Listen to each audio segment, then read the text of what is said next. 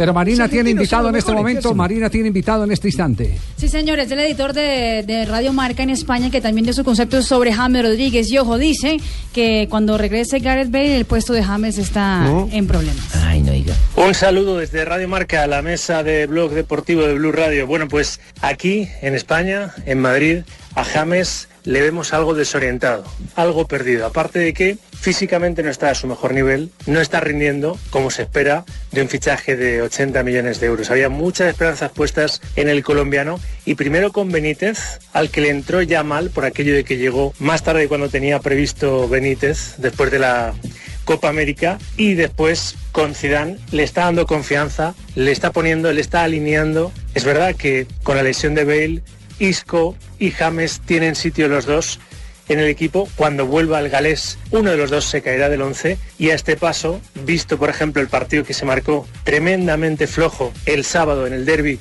frente al Atlético, James se podría caer del 11.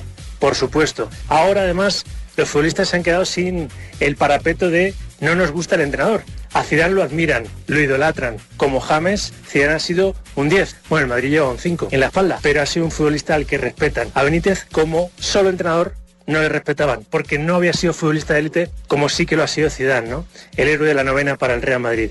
Zidane le está dando confianza y de momento James no se la está devolviendo sobre el terreno de juego. Así que los jugadores que ya no tienen ese parapeto de Benítez tienen que espabilar. Y uno de los que más tiene que espabilar es el cafetero, es el colombiano, es su compatriota, es James. Un saludo desde España.